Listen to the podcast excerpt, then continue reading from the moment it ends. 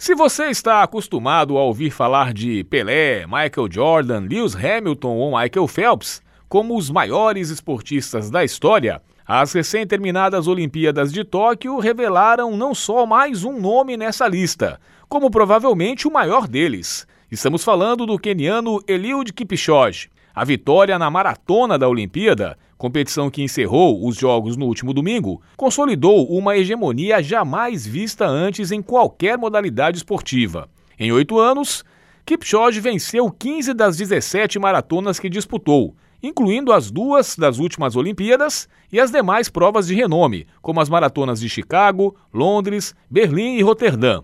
É como se Michael Jordan ou Lewis Hamilton vencessem 88% dos campeonatos de NBA e da Fórmula 1, respectivamente, que disputassem. Além dos títulos mundiais e olímpicos, o keniano é o único ser humano a percorrer os 42 quilômetros da maratona em menos de duas horas, feito conseguido na Áustria em 2019. Embora ser dominante em qualquer esporte seja algo difícil para qualquer um, em uma modalidade como a maratona, as circunstâncias são ainda mais drásticas. É extremamente raro manter por oito anos o mesmo preparo físico e mental para dar conta da distância da prova. Kipchoge começou a correr maratonas em 2013 aos 29 anos. Hoje, aos 36, é o mesmo atleta ainda imbatível. Hegemonia em esportes individuais, como o atletismo, é sempre notável e difícil de se obter.